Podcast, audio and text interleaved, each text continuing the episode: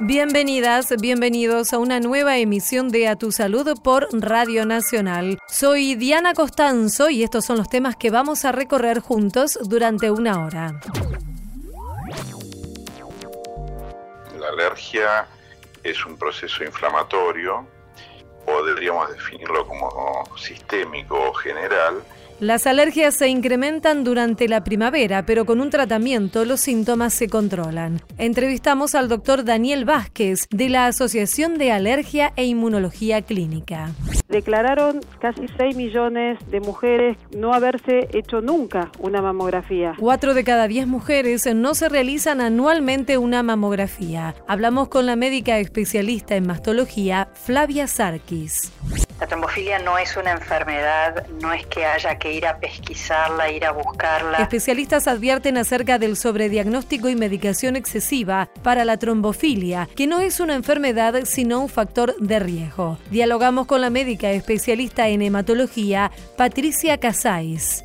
La lepra es una enfermedad infecto-contagiosa crónica. La lepra se puede curar con un tratamiento y diagnóstico adecuados. Entrevistamos al médico dermatólogo Jorge Tiscornia. A tu salud. La llegada de la primavera es uno de los momentos más esperados del año para mucha gente, no para todos, pero para aquellas personas alérgicas puede llegar a ser un momento bastante complicado ya que es el momento del año en el que se exacerban, aumentan, se incrementan algunos de los síntomas y esto tiene que ver con la concentración de los alergenos en el aire. Pero para conversar sobre este tema invitamos aquí a Radio Nacional al doctor Daniel Vázquez, él es presidente saliente de la Asociación Argentina de Alergias e Inmunología Clínica y ya lo estamos saludando. Hola Daniel, Diana Costanzo aquí en Radio Nacional. Muchas gracias por atendernos. Daniel, en principio, preguntarle qué es la alergia, cómo podemos definir a la alergia o a las diferentes manifestaciones que representan. Es importante porque la alergia es un proceso inflamatorio podríamos definirlo como sistémico o general, que se va a manifestar de acuerdo al órgano que afecte. Es decir, en definitiva, hablar de alergia es hablar de inflamación, por tanto podríamos decir que la alergia es un proceso inflamatorio que en esencia se produce por un mecanismo inmunológico de hipersensibilidad que nos quiere defender. Es decir, yo formo un anticuerpo contra la proteína D, un alimento, un medicamento, un inhalante, y en el afán de defenderme me va a generar una reacción ya desmedida, descontrolada, que se va a traducir por un proceso inflamatorio.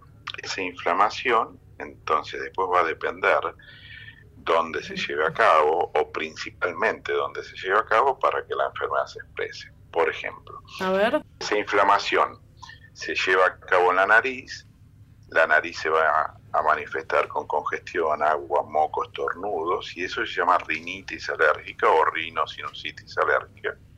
Y si esa misma inflamación toma la vía aérea baja, los bronquios al inflamarse y perder el calibre normal, van a generar que el aire tenga mucha dificultad para pasar, entonces se van a escuchar ruidos como el clásico silbido, o puede manifestarse como tos, dolor u opresión en el pecho, y ahí se llama asma. No es que la alergia es del cuello para arriba y abajo es otra cosa, es el mismo cuadro, de hecho, más del 50% de los pacientes que consultan inicialmente por rinitis ya tienen asma en el momento de la consulta y más del 75% de los pacientes que consultan por asma tienen rinitis ya en el momento de la consulta. Lo que sucede es que consultan en general por el órgano que más los afecta o por el síntoma más molesto. Claro, por lo que más les complica tal vez en el tema de la vida cotidiana, ¿no? Entonces, ¿podríamos decir que la rinitis es la, forma más frecuente, la manifestación más frecuente de, de, la alergia? Podríamos decir que es una de las manifestaciones más frecuentes. Ajá. Y lamentablemente está muy subdiagnosticada. Claro. Yo llevé adelante el año pasado un estudio, que justamente es el primer estudio a gran escala que se hizo en Argentina, eh, yo lo comandé, pero fue todo un equipo que formamos parte. Este año lo presentamos en el Congreso de la Academia Europea en Alemania y nos da una prevalencia de 20,5% en una población que va de 5 a 44 años y eso equivale a 5 millones y medio de, de mm. Personas, digamos, que todavía no son pacientes. Claro, no están diagnosticados. una de las conclusiones importantes del estudio y que nos llamó la atención es que casi el 64% de esos pacientes o potenciales pacientes que tenían score para rinitis no estaban diagnosticados. Seguro. O sea que eso muchas veces por el paciente en sí, a pesar de que la rinitis eh, se considera una enfermedad trivial, es una de las enfermedades que más impacto, obviamente negativo, tiene en la calidad de vida de los pacientes, mm. ya sean niños o adultos. Y el ejemplo más clásico para ponernos como siempre en el en el lugar del paciente es imaginarnos cuando nosotros nos resfriamos, por ejemplo. Sí. Nos, eh, se nos tapa la nariz, tenemos agua, moco, no le sentimos eh, el gusto a las comidas, no sentimos los olores, no dormimos bien, no podemos trabajar ni practicar deportes de manera natural. Una semana, 10 mm. días a lo sumo. Sí. Imagínate eso, llevarlo todos los días de tu vida, toda la vida. No, es re molesto, sí, sí, sí. Y, y, en todas las enfermedades crónicas, o por lo menos en la mayoría, hay cuestionarios que tratan de evaluar el impacto que tiene esa enfermedad crónica en la calidad de vida. Y la rinitis alérgica da peores indicadores que otras, que a priori pensaríamos que nos afectan más o mm. afectan más a nuestros pacientes, como por ejemplo la diabetes, la artritis reumatoidea, las cefaleas crónicas. Bueno, sin embargo, la rinitis alérgica produce más impacto eh, en los pacientes que esas otras enfermedades. Ahora, Daniel, se ha hablado en algunos estudios de, obviamente usted nos está contando la cantidad de casos, este estudio que, que acaba de, de realizar, pero he leído algunas informaciones que tienen que ver con el aumento de los casos de alergia y en particular de la rinitis, vinculado, por ejemplo, con el cambio climático. ¿Hay estudios que lo atestiguen? ¿Tiene esto algo que ver? ¿Podemos hablar de una línea en este sentido? Sí, sí, claro. Como siempre, en todas las enfermedades nos pasa que se diagnostican más en la medida que se conocen más. Eso eh, es el punto de partida si yo no reconozco algo, no puedo diagnosticarlo. Entonces, antes, nosotros sabés por historia que nuestra especialidad era básicamente empírica. Si nosotros sabíamos que si barría algún paciente tenía un ataque de asma o se ponía a estornudar toda la mañana, no podíamos demostrar por qué. Bueno, el avance de la inmunología hizo que ese empirismo se traduzca hoy en una de las especialidades con más basamento científico. Entonces damos respuesta a todos los que hablaban, digamos, en desmedro de nuestra especialidad. Es el primer pilar científico que tenemos como para hacerle entender que la alergia es bien orgánica y no es algo abstracto. Mm. Por lo demás, respecto de lo que decís vos, si cada vez están saliendo más estudios donde demuestran el aumento de las enfermedades respiratorias en general, pero fundamentalmente las alérgicas, y su relación con el cambio climático. De hecho, nuestra asociación presentó el, primer consenso de eh, cambio climático y contaminación ambiental y el aumento o relación con las enfermedades respiratorias.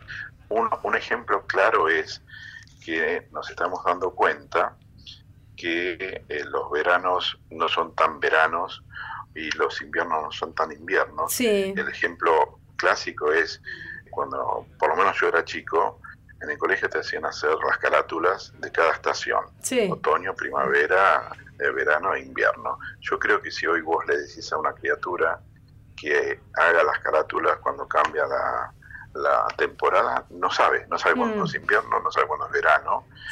Y bueno, eso traducido a la vida diaria ha hecho que, por ejemplo, el calendario polínico sea más amplio, empiecen a, polinizar antes las especies y terminen después. Por ejemplo, ahora estamos en plena polinización del plátano. Ay, sí, tremendo. claro, es uno de los árboles que más complican a los alérgicos, también a los no alérgicos, pero bueno, eh, eh, eso es otro tema. ¿Por qué? Porque tienen espículas, es un, es un polen irritativo, así que además de tener, si vos sos alérgico, es decir, tener anticuerpos contra ellos, también vas a sufrir la, irritación que produce. Sin duda. Eh, pero normalmente eran 10 días, 15 de polinización, coincidía con el inicio de la primavera, y ya a principios de octubre no había más plátano. Y vos salías a la vereda y fíjate la nube de polen que hay. Sí, sí, lo tengo muy claro. En noviembre sigue cayendo. Afecta Las gramíneas que esperábamos tradicionalmente cuando yo hice la especialidad eran pólenes que hacían el pico entre noviembre y diciembre. Y ha habido eh, eh, años que lo hicieron en agosto. Mm. Y eso tiene que ver con la, el cambio climático. Por otro lado, también nosotros en ese estudio demostramos que eh, hay una mayor prevalencia, por un lado en las casas mal, ventiladas, que tienen que ver con los alérgenos eh, interiores, fundamentalmente los ácaros, pero también en las casas ubicadas en lugares de alto tránsito, es decir, cerca de carreteras. Y esto tiene que ver con, por ejemplo, la contaminación de las partículas diésel. ¿Qué hacen ah. las partículas diésel? Pegan al, polen y lo hacen eh, eh, más irritante, más agresivo y más duradero. Mm. Entonces, todo se va relacionando para que veamos, o por lo menos cómo se proyecta, que las alergias van a ser una verdadera epidemia en pocos años. Sí, sin duda lo importante es lo que usted nos decía, doctor, la importancia esta de tener un diagnóstico con un profesional que se dedique al, al tema, con especialistas como ustedes y que luego de este diagnóstico puedan tener los pacientes un acceso a los tratamientos que hoy son múltiples, por suerte también, que pueden controlar los síntomas. Hoy, hoy el paciente eh, claramente puede estar eh, libre de síntomas o por lo menos controlar perfectamente su, enfermedad alérgica en manos de un tratamiento específico por parte de un especialista. Eh, no, hay, no hay justificativo alguno para que el paciente cargue con su enfermedad durante años pensando en cosas que por suerte están quedando de lado que se instalaron en, la voz popular, viniendo vaya a saber de dónde, donde, por ejemplo, escuchábamos decir para qué te vas a tratar la alergia si la alergia no se cura, mm. cosa que hoy en día sería un horror, porque sería lo mismo decirle a un paciente para qué te vas a tratar la hipertensión si cuando dejes de tomar antihipertensivo te va a volver a subir. Entonces, no es esa la cuestión. La Organización Mundial de la Salud claramente dice, ya en un documento del año 97, que el objetivo es conseguir que el paciente esté tan libre de síntomas como médicamente sea posible. Sin duda. Entonces, eh, hoy por hoy no hay motivo alguno por el cual el paciente no se acerque a un especialista, se haga rápidamente un diagnóstico y empiece un tratamiento específico para su alergia. Queremos agradecerle, doctor Daniel Vázquez, presidente saliente de la Asociación Argentina de Alergias e Inmunología Clínica, por esta charla aquí en Nacional. Le mandamos un saludo muy amable. Hasta luego. Muchísimas gracias y bueno, gracias por ayudarnos a difundir nuestra especialidad. Adiós, gracias. Adiós. En la radio de todos. A tu salud.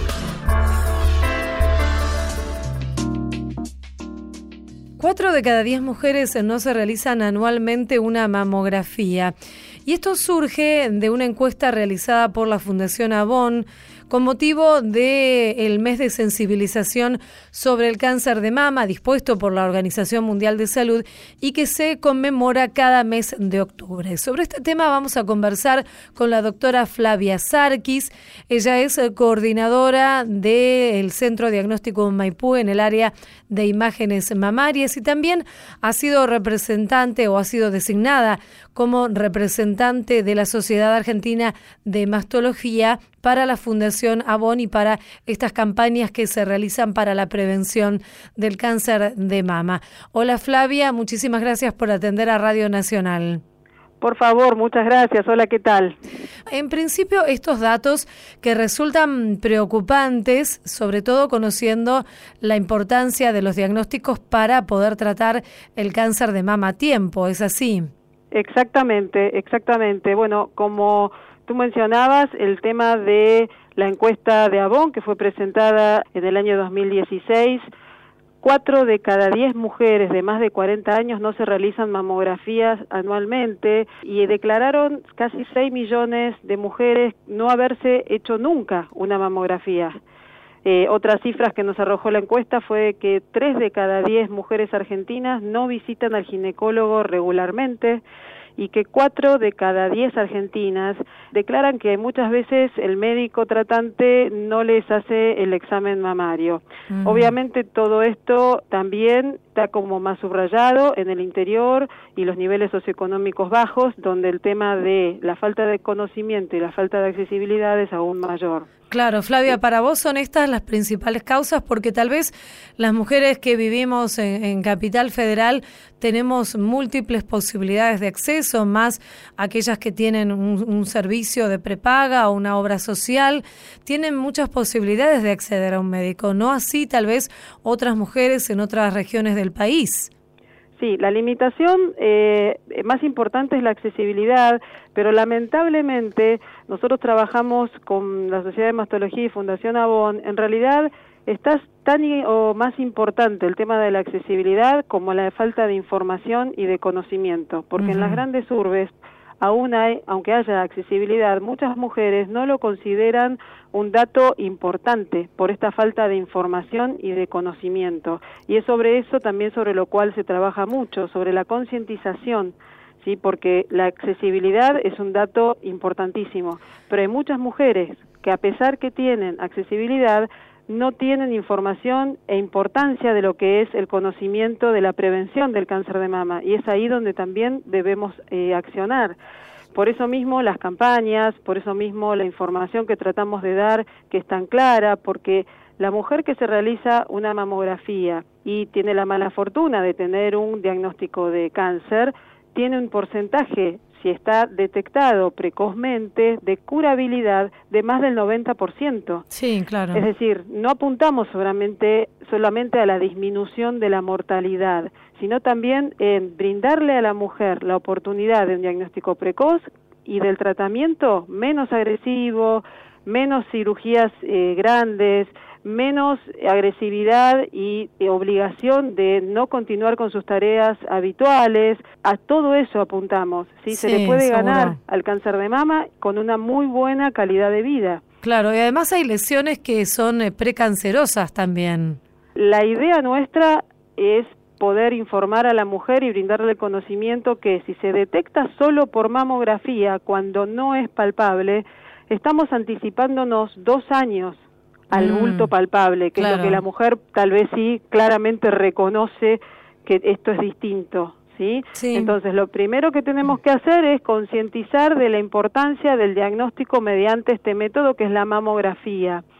¿Y por qué es importante? Porque en Argentina no es obligatorio el control mamográfico, como sucede en otros países o que la, la bajada de línea viene desde el gobierno, la indicación. Esto depende de la voluntad de la paciente de ir a su médico de referencia y que él le pida el control mamográfico. Claro, ¿en qué países es obligatorio, por ejemplo? Y en los screening, o sea, nosotros llamamos screening poblacional, por ejemplo, en los Estados Unidos o en, los, en muchos países de Europa, en Francia, en, en el Reino Unido, cada cual con su esquema. En cada lugar del mundo tienen un esquema de cuándo comenzar el control mamario y con qué periodicidad.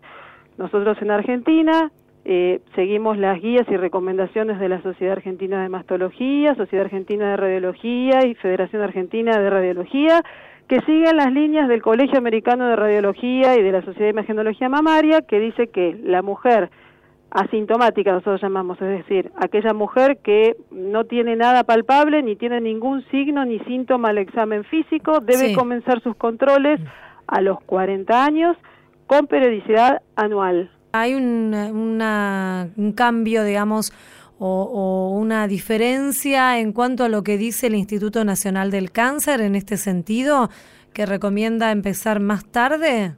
El tema es que el Instituto Nacional del Cáncer ha hecho un relevamiento nacional importantísimo de cuál es el estado regional de la Argentina, de acuerdo a los recursos que tenemos. Claro. La verdad que fue fabuloso el trabajo que hicieron. Y ellos apuntan a poder brindarle accesibilidad a todas las pacientes. Entonces ellos ponen un límite de edad a partir de los 50 años y con periodicidad a veces bienal.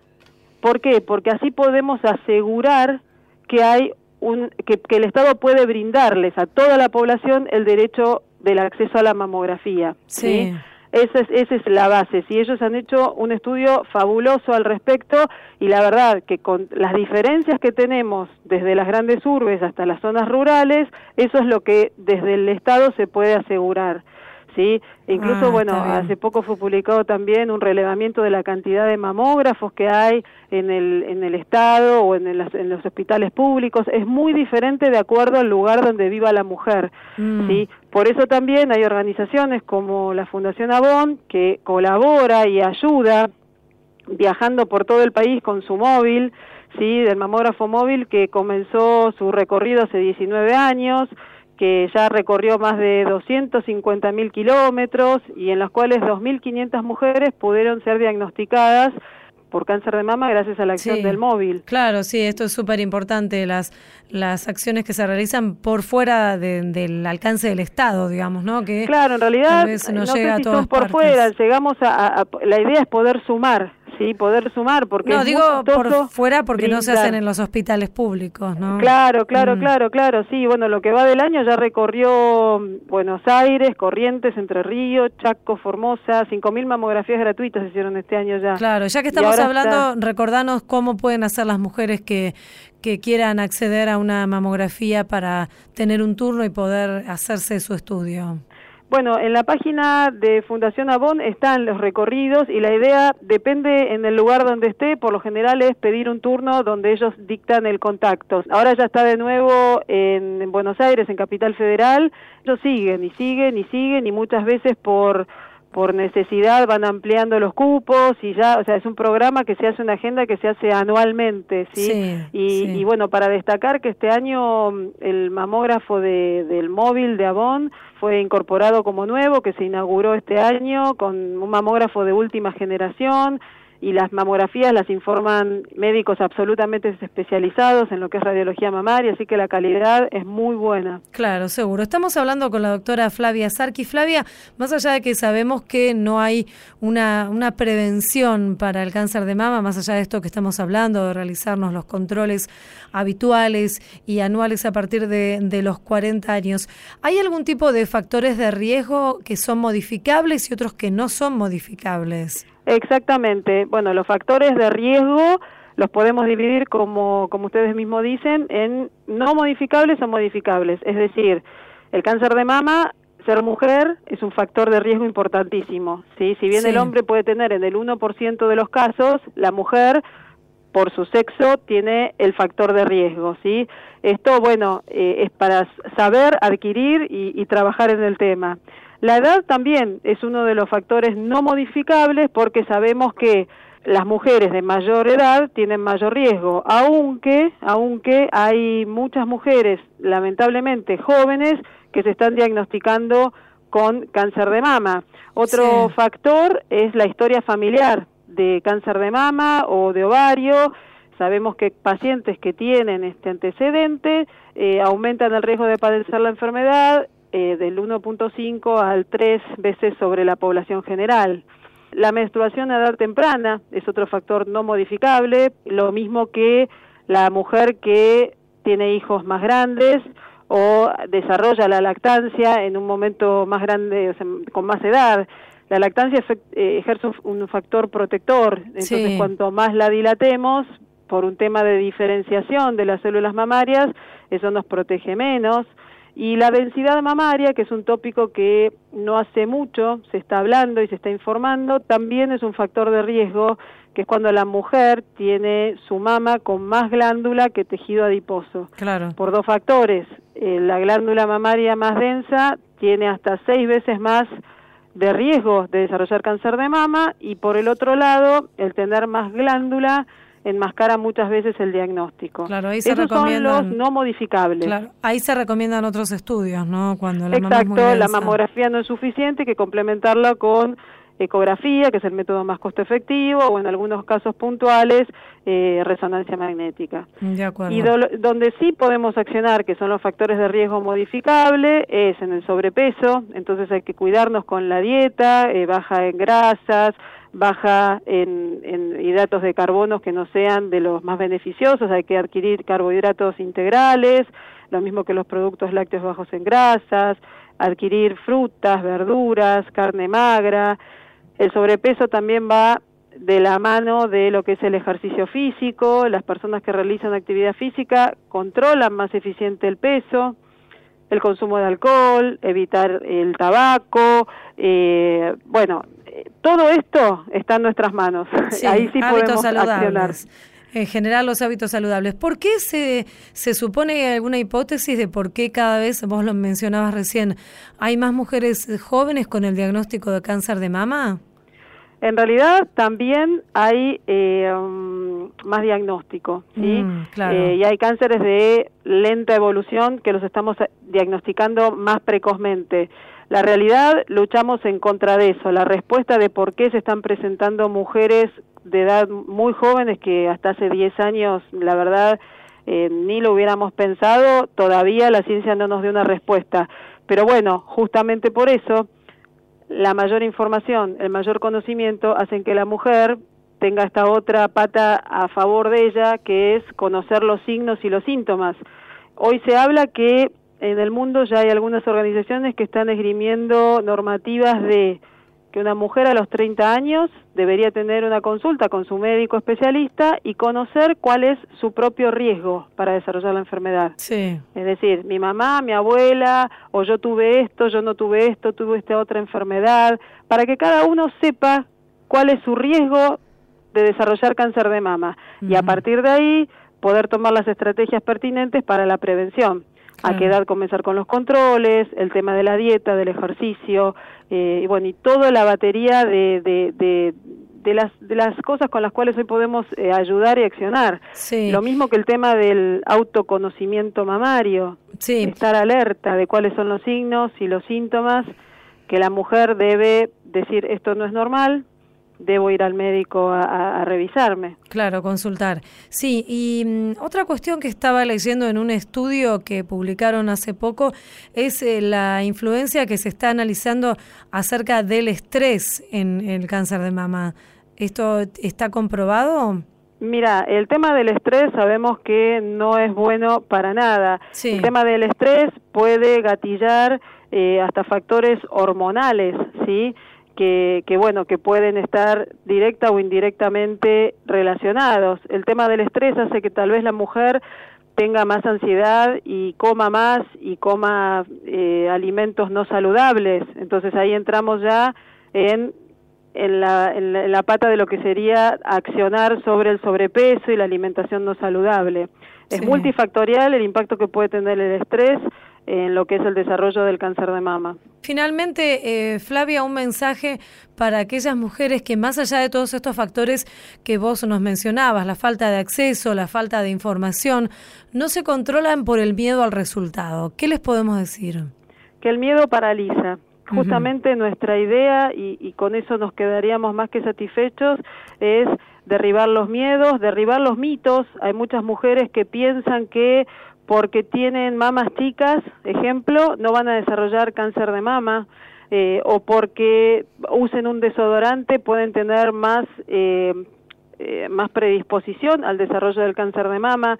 La idea es darles información, conocimiento y sacarle los miedos, sabiendo que si detecto precozmente en estadios iniciales, sobre todo por el control mamográfico, el cáncer de mama, el porcentaje de, de, curabilidad es de más del 90%. Sí. Es decir, me curo, me trato, me curo y continúo con mis sigue controles. Mi vida, además sí, claro.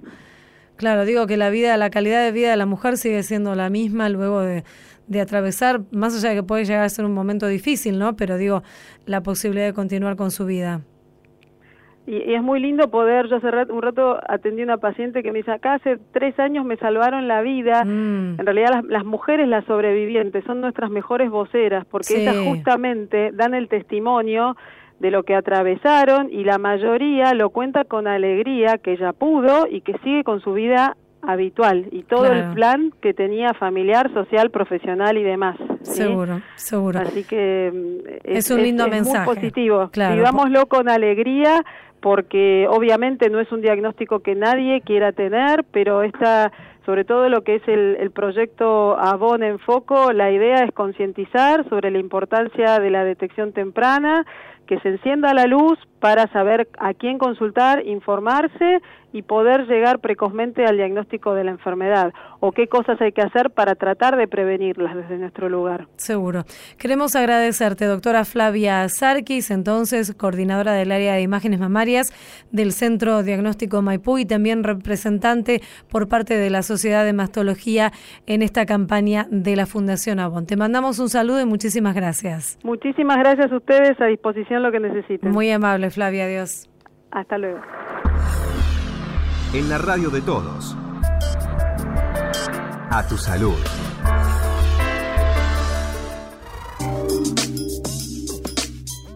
Especialistas han expresado su preocupación y están advirtiendo por la repercusión que se le ha dado en los últimos tiempos a una problemática que es la de la trombofilia. Y muchas veces lo que dicen los profesionales es que se realizan comentarios sin debido conocimiento científico. Esto a su vez genera desinformación puede preocupar de más a algunas personas. También se realizan estudios médicos innecesarios y se prescriben medicamentos que tal vez no corresponden. Vamos a conversar sobre este tema con la doctora Patricia Casais. Ella es médica hematóloga y es coordinadora del comité organizador del Día Mundial de la Trombosis en la Argentina y forma parte del Grupo Cooperativo Argentino de Hemostasia y Trombosis. Ya le estamos saludando. Hola Patricia, Diana Costanzo, la saluda aquí en Radio Nacional. Muchas gracias por atenderme. Hola Diana, al contrario, gracias a vos por, por el interés por este tema y por llamarnos. Bueno, la palabra esta trombofilia ha estado en los medios de comunicación, como lo contábamos brevemente al comienzo, y tal vez eh, no es demasiada la información precisa que se tiene. Se informa, pero tal vez sin conocimiento científico. ¿Esto es lo que están advirtiendo ustedes como profesionales de la salud? Quisimos llamar la atención sobre esta problemática que se ha instalado en, nuestra sociedad de la trombofilia como una enfermedad frecuente relacionada principalmente a problemas obstétricos eh, y quisimos llamar la atención sobre este tema porque en realidad esa idea es eh, errónea. Lo importante es la trombosis, no la trombofilia. La trombofilia no es una enfermedad, no es que haya que ir a pesquisarla, ir a buscarla.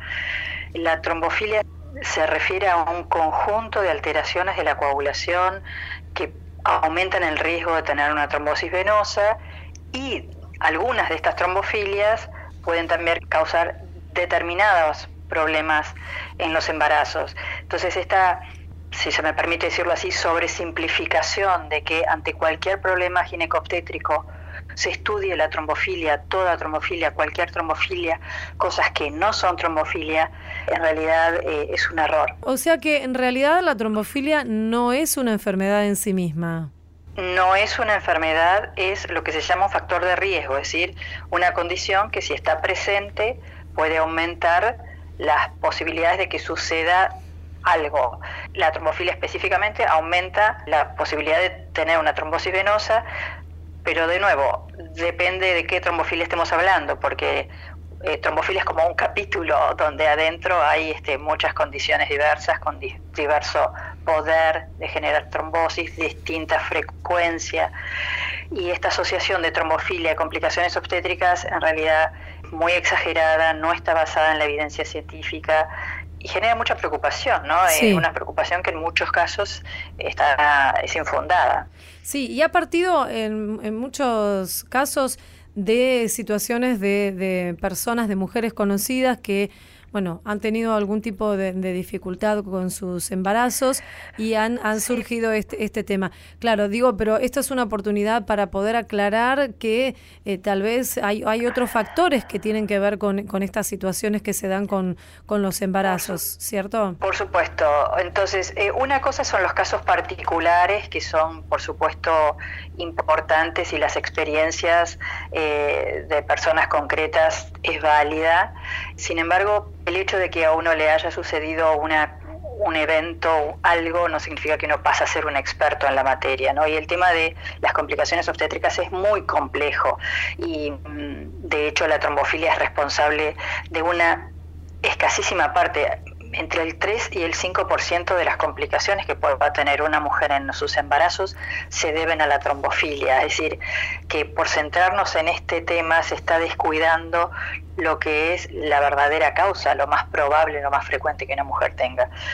Entonces, me parece que es, es muy válida la experiencia ajena, es muy válida la preocupación, lo que a nosotros, a su vez, eh, digo nosotros, digo las sociedades científicas involucradas, nos preocupa es que se, que se genere este miedo, esta, esta preocupación por algo que en realidad no lo justifica, no lo amerita, y poner ese empeño en, en estas cosas de alguna manera haga descuidar lo que probablemente se pueda resolver, se pueda diagnosticar y sea la causa más frecuente. Sí, porque además se, se da medicación para esta condición.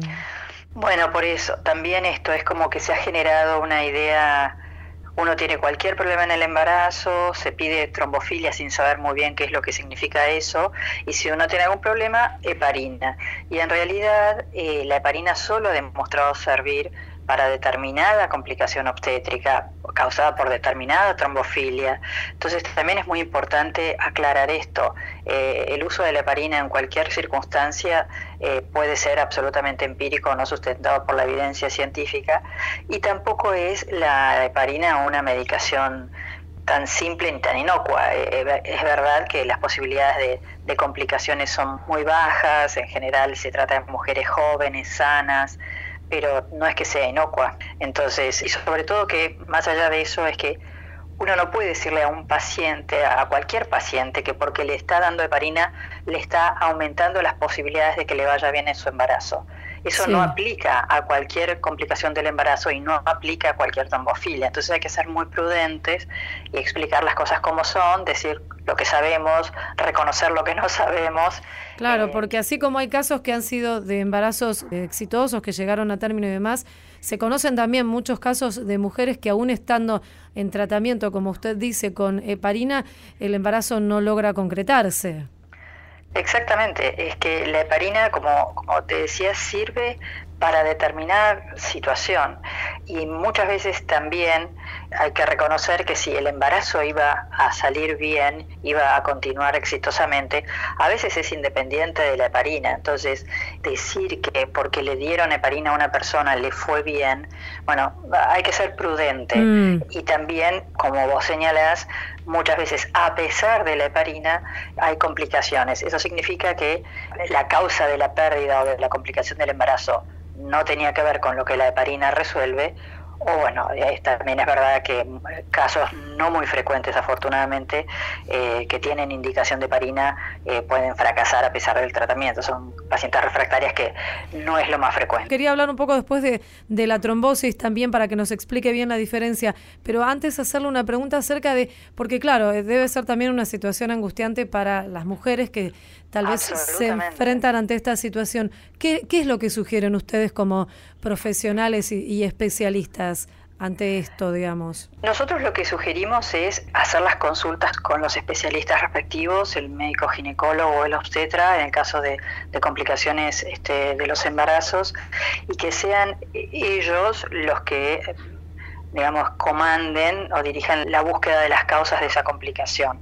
Y también animamos a que si las mujeres tienen alguna duda o están intranquilas o quieren saber un poco más, que consulten a un hematólogo. El especialista capacitado para informar sobre trombofilia, que trombofilia es un conjunto de alteraciones la coagulación, la coagulación se estudia en hematología, que consulten a un hematólogo que les pueda sacar las dudas eh, y que sepan también que, que hay nosotros no tratamos el análisis, tratamos a la paciente, entonces es muy importante conocer la paciente, su historia personal, problemas de salud que pueda tener, la edad, embarazos exitosos previos, etcétera, una serie de, cuestiones que, es importante. Entonces, como mensaje es que por algo las sociedades científicas involucradas, que somos todas, la de ginecología obstetricia, medicina reproductiva, la de hemostasia y trombosis, la de hematología, todas hemos dicho eh, cuidado con esto, ¿no? Este, no es como nos lo están planteando. Entonces, bueno, que se consulte y, y, se hagan las cosas bien. Claro, seguro, seguro. Patricia, además quería, estamos hablando, los recordamos a los oyentes, con la doctora Patricia Casais. Me gustaría que nos cuente un poco acerca de, de, la trombosis y de la importancia también de la prevención, de esto que tal vez se habla un poco menos, pero es bastante importante y relevante para el cuidado de la salud.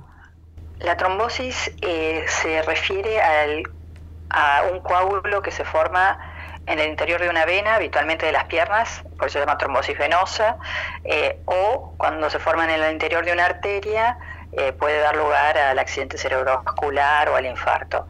Y la trombosis es responsable de una de cada, cada cuatro muertes en el mundo, por eso es que hace ya cinco años la Sociedad Internacional de Hemostasis y Trombosis, en conjunto con la Organización Mundial de la Salud y otras instituciones científicas mundiales, consideraron eh, esta iniciativa de el Día Mundial de la Trombosis como para eh, generar conciencia. La prevención para la trombosis arterial es disminuir los factores de riesgo del infarto que todos conocemos, presión, colesterol, diabetes, hacer ejercicio, vida sana, eh, no fumar.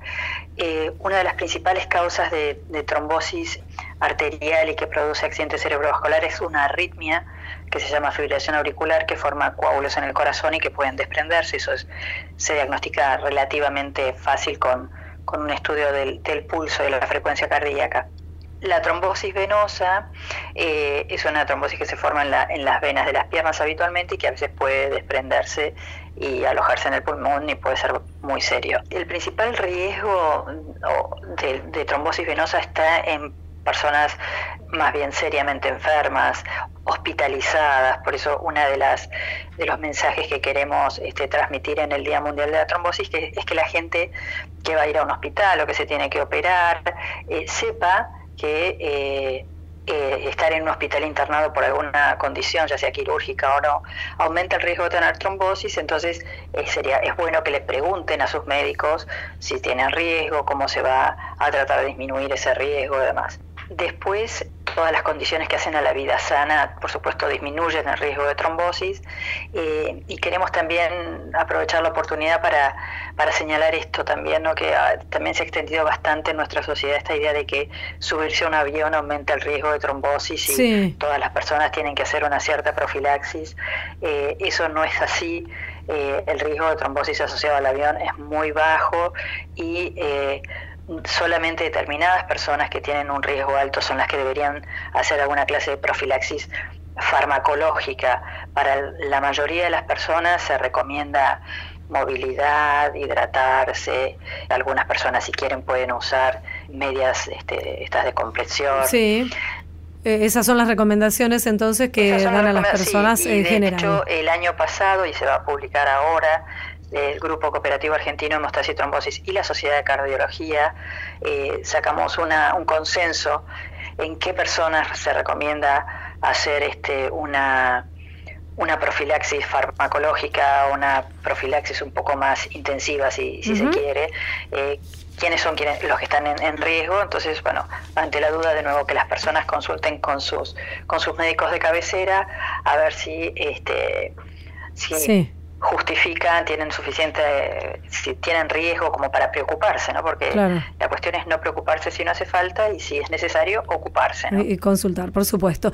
Queremos agradecerle, doctora Patricia Casais, médica hematóloga del Centro Pavlovsky, expresidenta del Grupo Cooperativo Argentino de Hemostasia y Trombosis, por esta charla en Radio Nacional. Un saludo y muy amable. Bueno, muchas gracias a, a vos, Diana, por esta oportunidad. Hasta luego. Hasta luego, adiós en la radio de todos. A tu salud.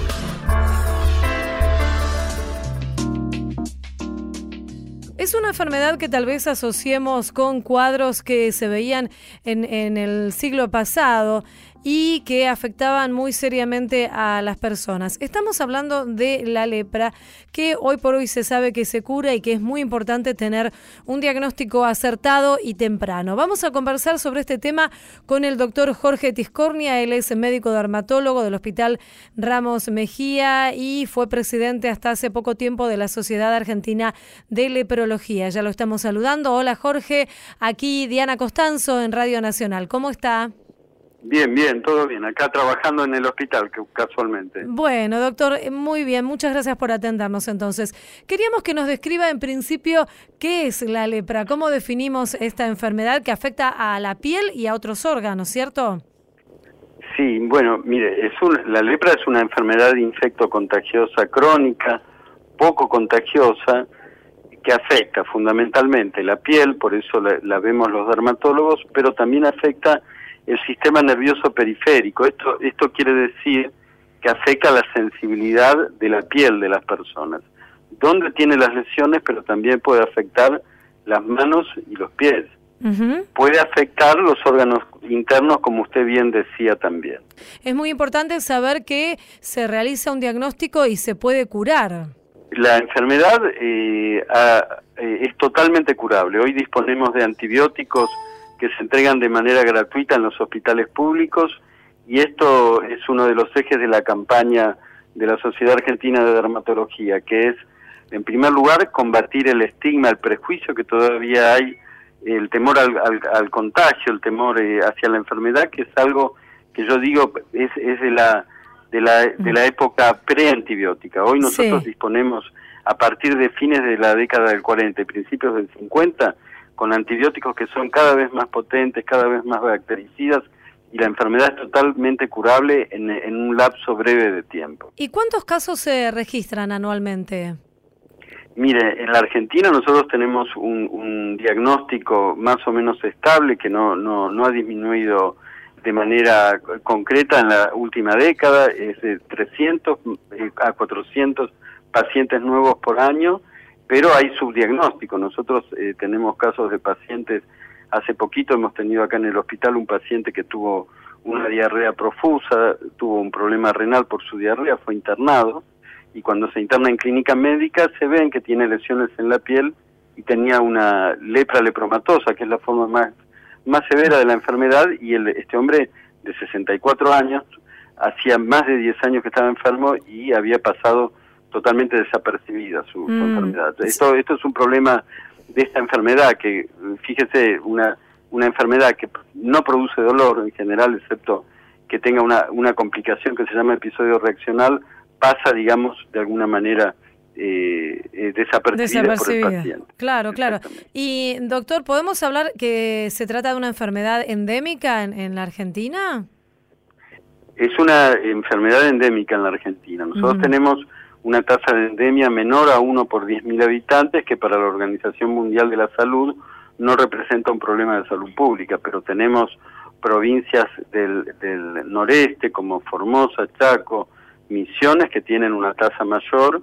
Y bueno, y hoy no se olvide, yo trabajo en un hospital general de agudos de la ciudad de Buenos Aires, eh, un tercio de los pacientes que se diagnostican por año de lepra en Argentina son de nuestro núcleo urbano, de la, mm. de la ciudad de Buenos Aires y de, los hospitales del Gran Buenos Aires. Así que hoy podemos hablar que área endémica también es, es, la nuestra, nosotros vivimos. Eh, dos cuestiones que me parecen importantes para destacar.